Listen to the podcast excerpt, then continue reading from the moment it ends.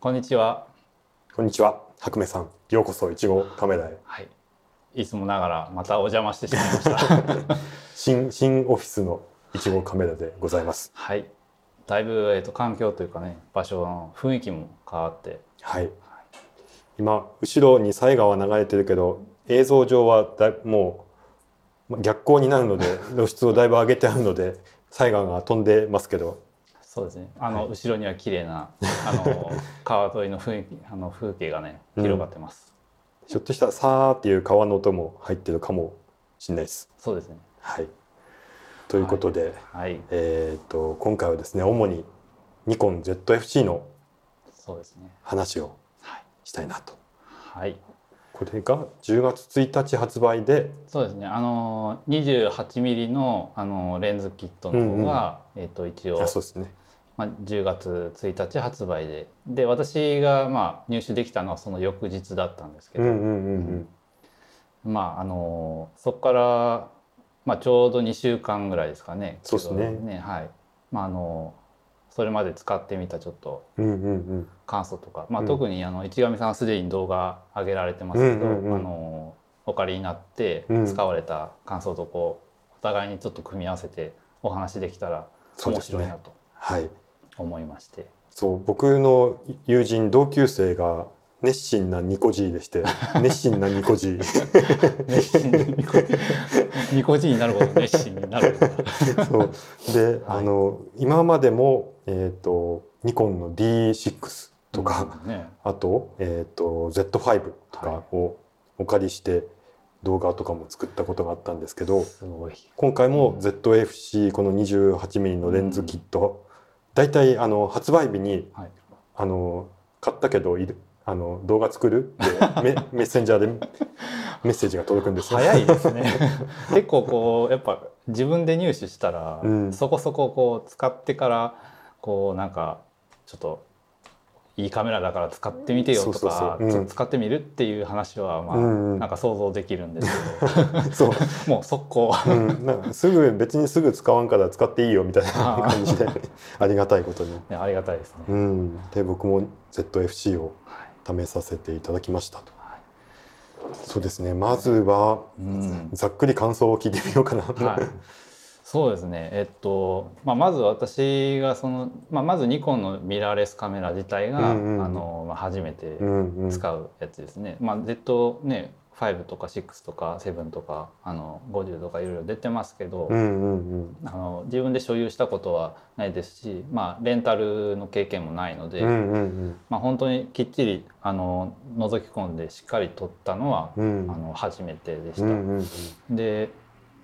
結構やっぱりそのニコンの Z シリーズの、えー EVF は綺麗だよって、うんうん。見やすいよって言われてたんですけど、あのまあ、実際それまでの、まあ、ニコンじゃないミラーレスカメラっていうと、まあ、あのいくつか他メーカーのやつは使ったことがありまして、うんうんまあ、あの特によく使ってるので言うとあの富士フィルムの,、うんうんうん。あの XT10、えーそれをあの友人からあの譲っていただいて、うんうんうん。まあ大事に使ってるんですけどまあやっぱり作られた時期が違うのでそんだけ EVF の中身も、まあ、メーカーが違うのもあってもやっぱり進化してるんやなっていうのはやっぱり体感は、はい、しました。うん。うん。そうなんですよね。あのファインダーの綺麗さって前もねうんあの自分この1号カメラにはい。フラッと遊びに来てくれた時に、ソニーの α7-3 とかと見比べてみたら、うん。明らかに違いますもんね。そうですね α7-3 の方はもうドットが見えるというか。うん。確かにその明らかにそのなんていうか 映像感というかその、うんねあのドットの感じがうん。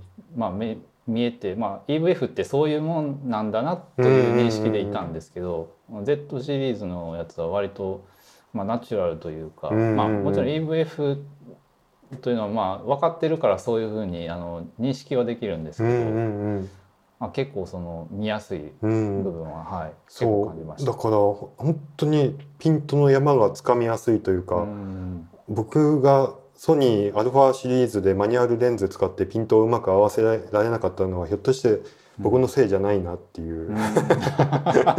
気がしてきて。でだから見づらいからもはい。うピーキングとか、はい。あとまあピント拡大機能とかのうん。補助をないと厳しいんですけど、あのこのニコンの Z シリーズの場合は、はい。その補助機能がいらないぐらいーの綺麗さを感じましたね。確かに私もここ2週間、うん。あの使ってはいますけどその機能として多分あると思うんですけど、うん。あのピントピーキング機能は一応そのマニュアルレンズをつける時に、うんうん。あのマウントアダプターつけて、うんうん。その時は使ってますけど、そうんうん。のピント拡大機能あるあるよな多分。多分あると思うんですけど、まだ使ったことがないというか使う必要に駆られたことはないです。うんうんうんうん。うん。そうですよね、ん。なるほど。まず一つ目はファインダーがやっぱりす綺麗すごいと。そうですね。ただまあやっぱり OVF との普通のレフ機とやっぱり使い比べあの交互に使っているとあのそのなんだろう。まだ私自身がその EVF というものに慣れてないせいうんうんでそのあのファインダー内で見えてるその基本的にその明るさ露出というか明るさで撮れるんですけど、そのファインダーの設定がうまくいってないのか、うんうん。あの本当にこの明るさで撮れてるのかって ちょっと不安になることはあります。うんうんうん。まあ実際家帰ってあの取り込んでみたら、うん。まあまああのいい感じには撮れてるんで、うんうんうん。あの問題ないとは思うんですけど。そっか。レフ機と並べて使っちゃうとまた、感覚のズレみたいなもんですね、うん。それはなんか製品の良し悪しではなくて、うんうんうん。あの自分がまだその馴染んでない、うんそこはまあ製品の感想とはちょっと別ちょっとずれてるところではあるんですけど、なるほど。まあファインダー編はそんな感じです、他そうですね。ど次はどの辺ですか、ね、どどういうモードは何で撮ることが多いですあか？今のところあの私ってその、うん。レフ機のメイン機がニコン DF なんですけど、うんうんあのあっちはもうほぼマニュアルオンリーで撮ってるんです、うんうんまああのよほどのシーンじゃない限りは、うんうん。ただ、えっと、こっちの ZFC に関しては、えっと、初日はほぼ P モードプログラムモードで撮っうんうんて、で今は、えっと、あの露出あ違うわ絞り優先オート、うんうんうん A モードの方でメインで撮ってますね、まだマニュアルでこうカチカチっていうのは、まあ、それが醍醐味のデザインではあるんですけど、まあそっちにはあの手出してないって感じですね。あの ISO ISO はオート？いや ISO はその都度自分であ指定してます。うんうんはいなんか ISO をオートにもできるんですよね。どっかメニュー画面のどっかを触れば。この上のが、えっと、ダイヤルには、うん。うんえっと、オートっていう表示はないんですけど、うんあのメニューの方からあのオートに切り替えることうんうがんうん。できる、ね。なんかメニューから変えれるみたいなことは調べたら分かったんだけど、まあいいか。うん、うん自分でやるかぐらいな感じでですね。僕はだいたいマニュアルであ撮ね。ってましたね。ね。だからなんかそういうところからしても、うん。まああの作り手の意図ですよね。こうね。あの写真を撮る楽しみというか、自分で設定して撮ってきましょうよっていううん。メッセージだと思うんですけど、そうやって初心者の人には結構辛いんじゃないかなとか思いつつ。そうなんですよね。ZFC の立ち位置が、うん。うんあのまあ、発売される前からなんとなく喋ってましたけど、うんうあのエントリー向けねだと思っていましたし、うん今もまああの明らかに価格帯としても、まあ、中級機よりはやっぱりうん初級機よりの、まあ、なんかちょうどその中間ぐらいなのかなっていうそのあたりと思うんですけど、うん。まあ、だとすると本当になんていうかデジカンこういう一眼レフと一眼レフとかミラーレス一眼を初めて買うような方にはちょっとこの基本そのオー例えばね完全に ISO の感度はオートってすぐ切り替えられるような表示が一番そのトップにうんうん。あってもよかったのかなとは思いますね。ね。なんか本当のあのあんまないですけどカメラを今から始めたいっていう人に、あとなんかどのカメラにどの APS-C 機で割と手頃でとかいう条件が揃ったとしたら、なんかうん ZFC より Z50 の方がおすすめしやすいってところありますよね。そうなんですよね。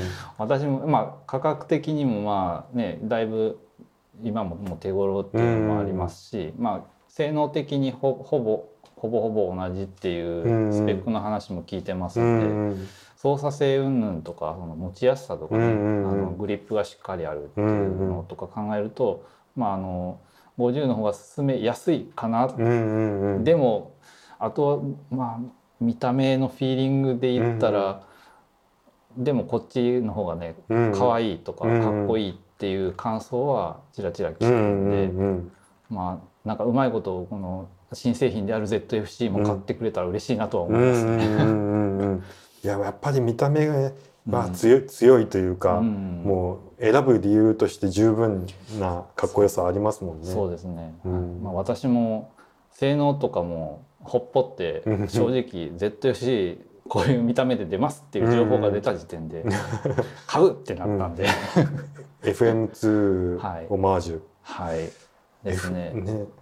だから本当割り切りがありますね。そうですね。で割り切ってる中にもそういそオートをダイヤルにつけなかったっていうのも、うん。またこれも大きい決断をしたなっていう感じがそうですね。しますね。うん、あえて中に多分別にオートってね。できたと思うんですけど、うんうん。別にダイヤル回してそこに設定する話うなんで、んうん。まあ、それをあえてしなかったっていうところはやっぱり一応メーカーさんの考え方というか、うんうん。意思表示があるんかなとは。は？D DF はオートあ DF もあのオートはないああそうね。なるほどなるほど。なかったと思ういます、んうん、そこはやっぱこだわりなんかな？ですね、うん、うんまあまあでもほぼほぼやっぱり DF とそうこの軍艦部の操作感っていうのは、うんうんうんまあ、似たところがあるんで、うん、そのあたりはあんまりこう違和感なくうん、うん、使えてますね。うん、私からするとその前面にあるダイヤルうん、うん、があるんですけど、うんうん。とここですね、うん、うん、これが DF だとこうなんていうかね前にこう丸のなんかこうしなんていうのこうこういう感じのちっちゃなダイヤルがあるんですよ。それをこう指でこう回すのが結構私の指の力だと硬く感じてたうん、んですけど、このなんていうかこう横にダイヤルするタイプになって、これはまあ使いやすいなって感じですね。でまああとそうですねあのちょっと次の要素に行っちゃうんですけど、うん。あの背面のあのなんかニコンのミラーレスうんの中ではバリアングルは初めてなんでしたっけ？確か、えっとうんうんうん。チルトはあったけど。ああ、Z50 がなんか下に。ああね、ですかね。うん、パカってなる、うん、うん、うん、180度チルトみたいなんかちょっとあまりせ正しい名称が分かんないんですけど。でチルトの方はあの XT10 でも経験はしてたんです。で、まあ、チルトはチルトで、まあ、使いやすさというのはあると思うんですけど、うんうん。バリアングルってあのチルト主流の人からするとうん使いにくいというか、そのすぐその切り替えができない、スライドしてパッと見れないっていうポイントもあるけどあのバリアングルはバリアングルに慣れてる人はこっちの方が使いやすいっていう、人もいます。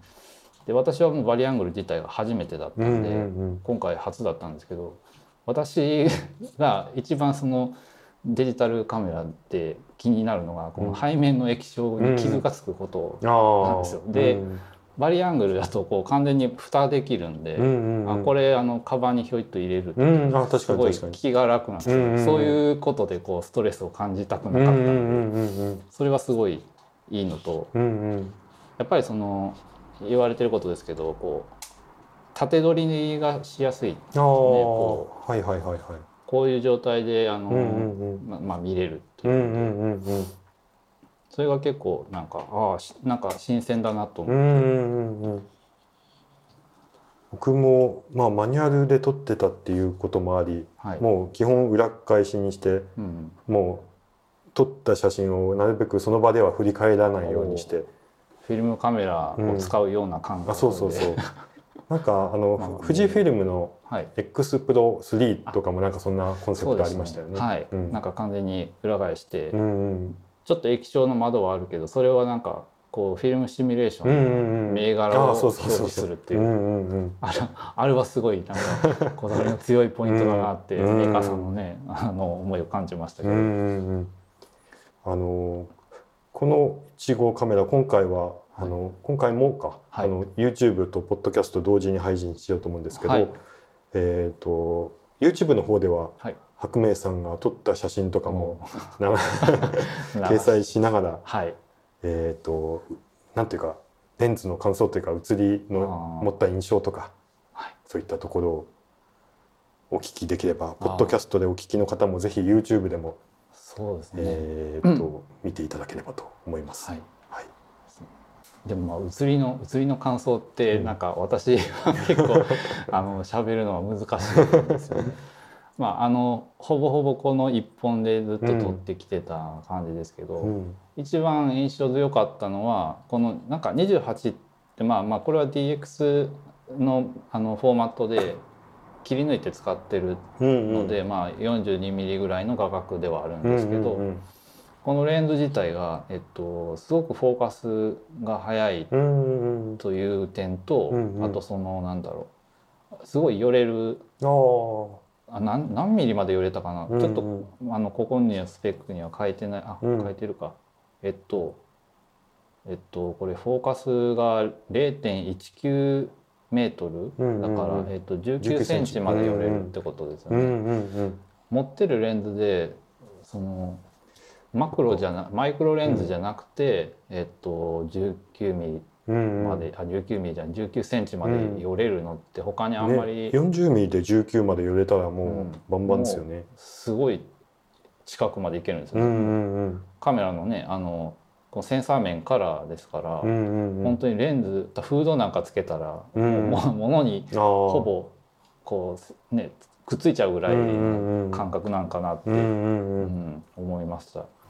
あのニコンの ZFC のはいスペシャルサイトで、あはいはいえー私の世界を変えたもの」っていうキャッチコピーがああったんですけどありますね。あの白目さん ZFC2 週間ぐらい使われて白目さんの世界は変わりましたか？世界ですね。えっ、と、まあ、見え方がそうですね。ただえっ、とまあ使ってみてうん感じた、まあ私が感じたことではあるんですけど、私のそのレフ機のメインはあのニコン DF うんうんうんですけども、あれのまあ名前の由来が確かデジタルとあのフュージョン融合っていう、あの頭文字があの一応そのなんていうんですかなってるだと思うんです。うん。頭文字だったと思うんですけど、うんうん。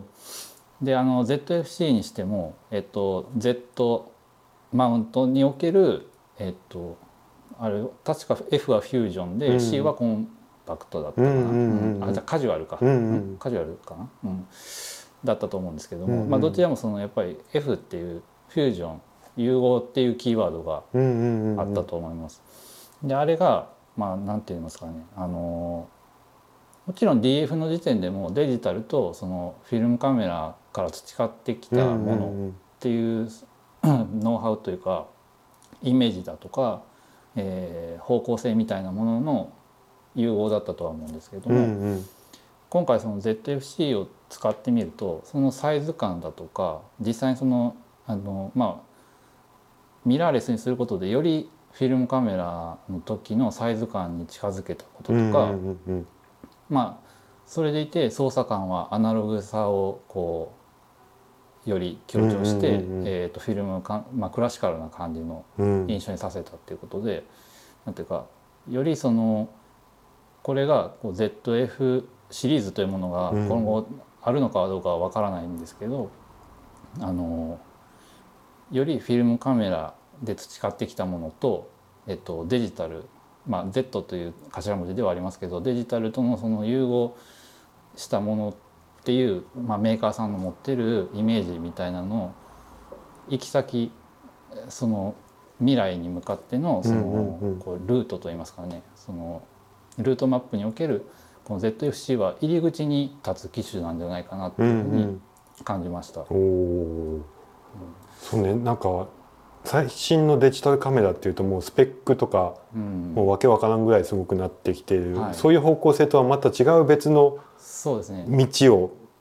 きっとその、ううん。んデジタルのその ZF シリーズのし ZF じゃないわ。あの Z シリーズの主流はうんやっぱりあの6とうかん7、9今後出るもうティザーサイト出ましたけど、9うんうん。とか、あのそういう方が多分主流にはなると思うんですうんけども、うん。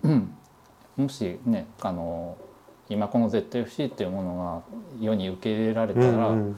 そのクラシカルなそのフィルム時代からのこうニコンが培ってきたものとデジタルのやっぱりその融合した未来みたいなもちろんフィルムはフィルムで私は大好きだし残っていってほしいんですけど、まあ、ニコンが思い描くあの他のメーカーさんが思い描くものとはまた別のニコンとしての,、あの未来っていうものに、えー、と通じる道の入り口なんやなとはあの私は考えました。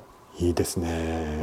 これは なかなか全然一言にならない。い確かに。これは白明さんからしか出てこない感想というか熱心なニコジーを感じました。そう私ももうすっかり私もすっかりニコジーになりました。ここで回収できた。はい。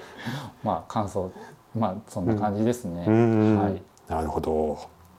今 XT10 も横に置いてもらってますけど、はい、ちょっとそっちはちょっとグリップもありますもんね。そうなんですよ。あの、うん、ZFC は本当にツペッと、えしていて、XT10 はえっとちょっとここに山があって、うん、この山がちょっとあることでやっぱりアルトナイトで全然違うと思いますね。うん、やっぱちっちゃいのであの、余計にああるとこう指の取っかかりがあって、まあだからおそらくこの ZFC の開発会議の時とかでも、そういう話上がったと思うんですよね。うん、でやっぱり FM2 オマージュで、をあの打ち出したいとか、ね、あのそこに強い気持ちがあるからこそ、うん、そねなくしたんでしょうな。うん、まあで、ね,、もやっぱ使ってたらあった方が嬉しいとは思いますよね。外付けのつけるのなんかあんまり僕は好きじゃないから。そう、ね、見た目見た目はない方がいいんだけど、うん、あの使う時はあった方が、まあ、使いやすいだろうなとは思いますね。うん、まあだからといって私自身はそこまでこのあのフラットな、うんうん、あの前面っていうのは使いにくいまではいかないですね。うん。うん。うん、割とこの皮の部分の材質が、うんうんうん、あのなんていうんですかね。割とこうさらっとしてるというか、うんうんうん、あのゴム質感がないので、まあ、革なんですけど XT10 は、まあ、ちょっとこうゴム質感のある何ていうんですかね材質が分かんないんですけど、まあ、滑り止めはがっちり効くんですけど、風合いの違いっていうのはまあ楽しめて、私はそれぞれのなんというか性格が違っていいなと思ってますね。これなんかこの辺の形状がひょっとして縦構図が多くなることに起因してたりとかしないかな？あこのフラットな感じですか？はい、ああ 確かに。あでもどうだろう。フラットな。あでも確かにあのレフキーレフキとかは、うん、なんていうかグリップがしっかりあったりすると、うん、縦、まあ、その分この重ここのところの重量が増すから、うん、縦縦より横の方が安定する？うん、どっちなんだ？いやあるからいいのかわかんないやどうかな？どうぞ持ってみてください。ああ、なんかあるかもよ。やっぱこの方がなんか気持ち、気もなんかわかんないけど。安定しますかね。安定しそうな気がする。うんうん。なんかそういうのってありそうですよね。カメラの形状で撮らされてるというか。なるほど。気持ちがいい、体が心地いいところに使いがちになるっていう。うん。普通に考えたらこうフラットなこれで縦持ちってこう言ったらなんか滑り落としそうで怖いんですけど意外としっかり持てるんです、まあ、手の大きさにもよると思うんですけど。軽いからねボディが、うん、ボディもレンズも、はい、フィルムカメラって重いからあそうですね。ずしっとあよ余計に。なんか横でも安定する感、うん、重心の感じですかね、うん。うん、あるかもねそれ。まああんま適当なこと言ってますけど、はい。まあ、私もあんまりそういうこうなんか人間工学に詳しいわけでも何でもないので超ど素人でしかも ふわっと感覚派なので、でもねこのサンプル数2ですけど 縦構図多くなりがちなりがち。ZFC 縦構図多くなりがち、うん、ありますね、うん、うん。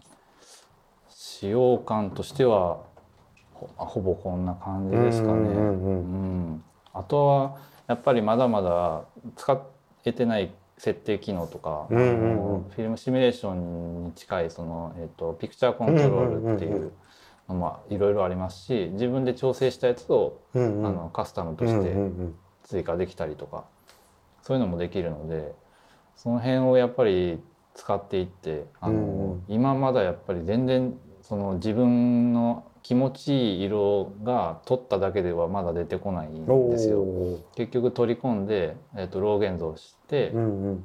若干ちょっとその、まあ、露出だけじゃなくて、うんうん。ハイライトとかシャドウも多少触る必要があったりするので、うんうんうん。その辺をうまくカメラ側で設定きっちり揃えてあげれれば、うんうん。まあ、今までのカメラと同じような感覚でうんうんうん。もっとパシパシ撮れるうんうんうんかなとは感じてますね。うんうん。ね一発で JPEG になってくれた方が楽ですもんね。そうですね。あとあとせいぜいちょいちょいと露出いじるぐらいで、うん。うん。そうか。ねえっと作例はローで撮ったもの？あれは全部ローで撮ったものを、まあ多分今出てるかもしれないですけど、うんうん。はい、うんうんなってますね。うんうんうん。なるほど。そうか。なんか好みのピクチャー何でしたっけ？あピクチャーコントロール。ピクチャー本当気にそうですね。なるとか今後使ってみようかなと思うのはあります？一応今使ってるのはスタンダードでスタンダードをちょこっとこうあの中のハイライトとシャープネスとかを触ったりしてるんでうんすけど、うん。あとで他で使っているのは、まあ、モノクロは何種類かあるんですよ。そのなんかえっとグラファイトとか、えっとバイナリとかまあうんなんかちょっとなんて言うんだろうチャコールかな、うんうん。まああのマイルドなモノクロのやつとか、普通のモノクロ以外にも何種類かあったり、うんうん。カラーにしてもかなりこうなあれ全部で何種類あるんだろう。20種類ぐらいあるのかな、いろいろあるんですけど使ってみて、まあ、あの割と自分の好みに合うなと思ったのは、えっと、カラーで言うとサンデーっていううん。モードと、えっと、作例にも数枚入れましたけど、サンデーっていうやつとあとモノクロだとグラファイトが結構ガツンとしたモノクロになってまああんまり普段私撮らないタイプの写真なんですけど、ちょっと面白いなと思って使ってます。あとその機器の度合いもあのフルで100%、うんうんうん。でそこからこう9080っていうふうにうんうん。10刻みとかうんうんうん。で調整でき効き具合を減らしたりできるのではいはいはい。グラファイトをあの100じゃなくては私今80ぐらいで使ってるんですけどそれでこうちょっとこうえーとあれ紫式部かなんかかな？違うか。なんかうん。紫色の花をとうんうんうんうんの実を取ったら結構こうなんか色がちょっと残る色がちょっと残るみたいな、銀残しとはちょっと違うんですけど、ちょっと面白い雰囲気うん。に、はい、なってました。なるほど。うん。いいですね。そういう楽しみ方追い込み方ができるといううのはん。いいですね。楽しみの一つですね。ライトルームに取り込んでしまって、まあ触ろうと思えばいくらでも触れるんですけど、うんうんうん。なんかカメラ側でこう手軽にポンとうんうんうん。それこそ別にあのローで撮らなくても、うん。あの楽しめるいろんなモードっていうかね、うんうん。あるので、まあ、それって多分私は動画撮らないんですけど、うん。一応ねこんこれは動画も撮れるってことで、うんうんうんうん。それぞれの多分プリセットというか、うんうんうん。えー、とカスタムのモードで、えー、と動画も撮れるんだと思うんで、うんうんうん。そこもなんかあの楽しもうと思えば、うんうんうん。楽しめるポイントだなと思ってうます。ん。あのアクティブ D ライティングあはいありますね。っ。てニコンのやつですよね。はい。あの僕ニコンの ZFC とかで撮った作例を仕事の相方川辺さんに見てもらったらはい。アクティブ D ライティングをオフった方がいいっすよってあそうなん言わ。れたんですよ。なんか意識したことあります？ああ私は多分機器は弱めかうんうん。普通ぐらい、標準ぐらいで多分設定してますね、うんうん。あんまりそのオフにしたり強くしたりその、自分のに合ってるかどうかうん確認してなかったあれってシャドウを持ち上げてくれるんですよねうん多分。なんかあ、アクティブ D ライティングにその川辺さんはいい思い出がないみたいで。ね。いつもオフってるって言ってました、へえなんかその傾向が出てますねとか言われました。あ昨年に、あそうなんですね、うん。あオンになってたよオンにななってたのがうん。分かるような感そうそうそうじだったってことですね。で僕は何も意識してなかったからその存在すら知らなかったから。だからもう最初から設定されてうるん。デフォルトのままってことそうですね。そうそうう。ーん。うん。そうなんかもうメニュー潜っていくといろんな項目があるんで、うんなんかもう全然まだ使い切れてうないです。んうん。そう僕自分でカメラなんか買ったとしてもうん。あんまり追い込もうとしないあ まあなんかーうん。基本のデフォルトの設定が多分メーカーさんおすすめ設定っていうことでしょうから、うん。まあそこからあんまり大きくうん変えないかなどのカメラ使ってあも。そうなんですよ。この間もちょっと試し撮りに行ったんですけど、うん。その要はスタンダードかなんとかえっとニュートラルかうな、んうんニュートラルかナチュラルか忘れたけどニュートラルだったと思うんですけどそれのこう設定をなんか自分なりにちょっと変えたのをカスタムとして登録して、それで試し撮りしたんですけどまあ見事にねあの なんだこれと思って。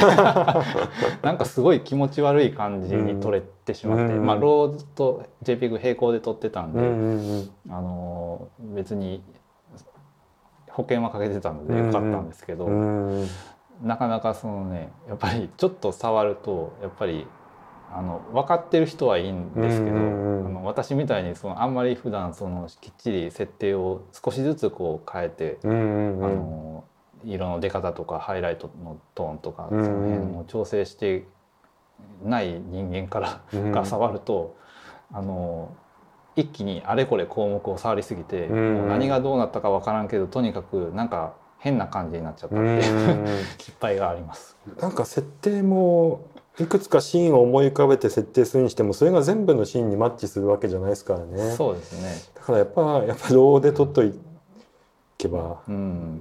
まあそこは必須ですねロー JPEG は。ロー JPEG で撮っとくとやっぱりいいかなとは思いますね。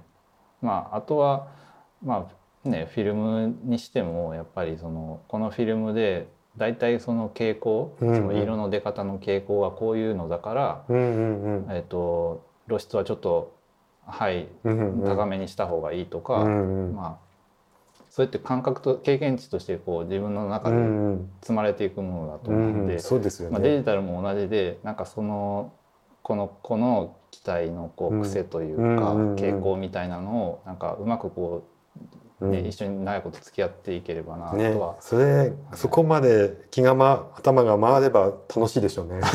僕なかなかこの間なんかもフィルム取り切ってうん、何のフィルム入れたっけとか思いながら もう忘れちゃって開けたらモノクロフィルムで。全は。然モノクロ意識してなかったわと。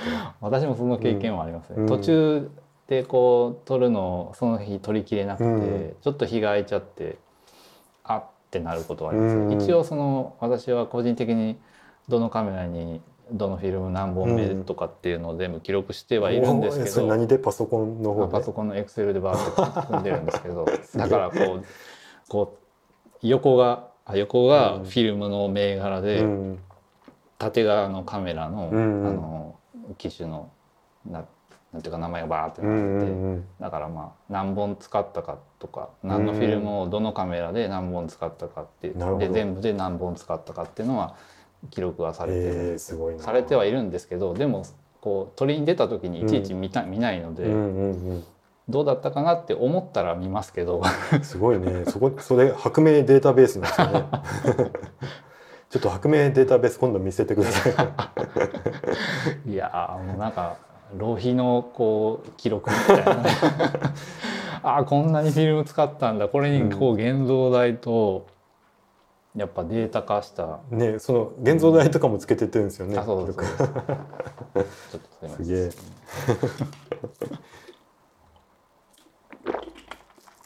見てみたいな。いや一回何度かはネット、あのツイッターで、うんうん。あの上げてたりしたんですけど、うんだんだんなんか自分のこう浪費うん。浪浪費っていうとあれですけど趣味だから それは別に身にはなってるんですけど、うんうんなんかは安月給でこんなにフィルムにつぎ込んで ああ何も変わってねえなと思いながらねそのなん1年以上経っても変わらないし、うん。みたいなのもあって、まあ、あの記録は続けてますけど、うん。あの今はアップはしてないです、うん。恥ずかしいってなってなんかだんだん。最初な最初じゃないんですよね。うん。最初なんかある程度つけててこうアップする時にあ恥ずかしいけどみたいなのがあったわけではなくて、うんうんこんだけ撮れたってなんかすごい淡々と載せてたんですけど、はい。まあ、まあフィルムの話にちょっと今はい流れちゃいましたけど、はい。まあ、ZFC で ZFC うん。すねあの最近あのあのレンズのあのマウントアダプターの方おあのお F マウントのレンズを、えー Z マウントにつけるやつも買ったので、うんうん。それはあのあのニコン純正の FTZ ではないんで、うん。あの電子接点はないんですけど、あのマニュアルレンズとかはあのつけれるようになったんで、うんうん。その辺もまた使っていきたいなですね。F マウントのレンズなんてそれこそねたくさんお持ちでしょうか。いやそんなことないっすよって言いたいんですけど あの増えすぎたという気はしますね。うんうん。うん、あのよほど超広角とかあの超望遠でなければ、もう自分がよく使うやっぱり焦点域はもうほぼ大体は欲しいのがうんうん。揃ったんで、そうかそうか。うん。そうか35ミリとかつけたらそれ50ミリぐらいになるってことですもんね。そうですね、うん。ただまあやっぱりその、えー、とマウントアダプターの分ちょっとニョニョキッとこう前に出ちゃうので、うん まあ、重量のバランスもありますけど、見た目のバランスもやっぱりそこまでやっぱり、あの撮ってて気持ちいい形になるかっていうと、うんうんその撮れる絵とは別の話で、うんうそのんこのカメラを持ち歩いてあの気持ちよくうんうん。そのなんだろう使いやすく撮れるかっていうと、んんやっぱり難しいレンズもあるので、うんうんうん。その辺はまあまあでもどっちを撮るかですよね。うんあの撮り回しの良さをうんその時自分が求めているのか、それともこのレンズでえ ZFC で撮った写真が見たいか、どこで何を撮るかによりますけど、まあ、そういうのをその時の自分が求めてるかどうかで、まあ、使い分けていこうかなとはうん思ってます。いいですね。はい、まあそんな感じで行き当たりばったりで あのいつもいつも撮ってますね。ね。はい、白明さんのツイッターインスタグラムでは頻繁にはい。写真がアップされてますので。まあ、特にツイッターですね。うんうんインスタグラムはちょっと追っかけアップになりますので、うんうんうんうん。あの大量投下が目立ちますけど 一気に。うんうんツイッターではまあ毎日多分最低23枚から、うん。うんまあ、多い時は56枚とかアップしてますので、よろしければ。はい、はい。ということではい。今回は主に ZFC の使用感感想などについてはいお話ししましたと。はい。はいなんか長々と。今回はまたお邪魔してしまいまして。いやここまで来て聞いてくれてる人がどれだけいるか。本当ですね。結構50分ぐらいになっぐらいてそうですね。になってますねうん。多分ね。はい、なるほど。では今回もありがとうございました。はい、ありがとうございました。またあの遊びに行きます。はい。はい、ではでは。ではでは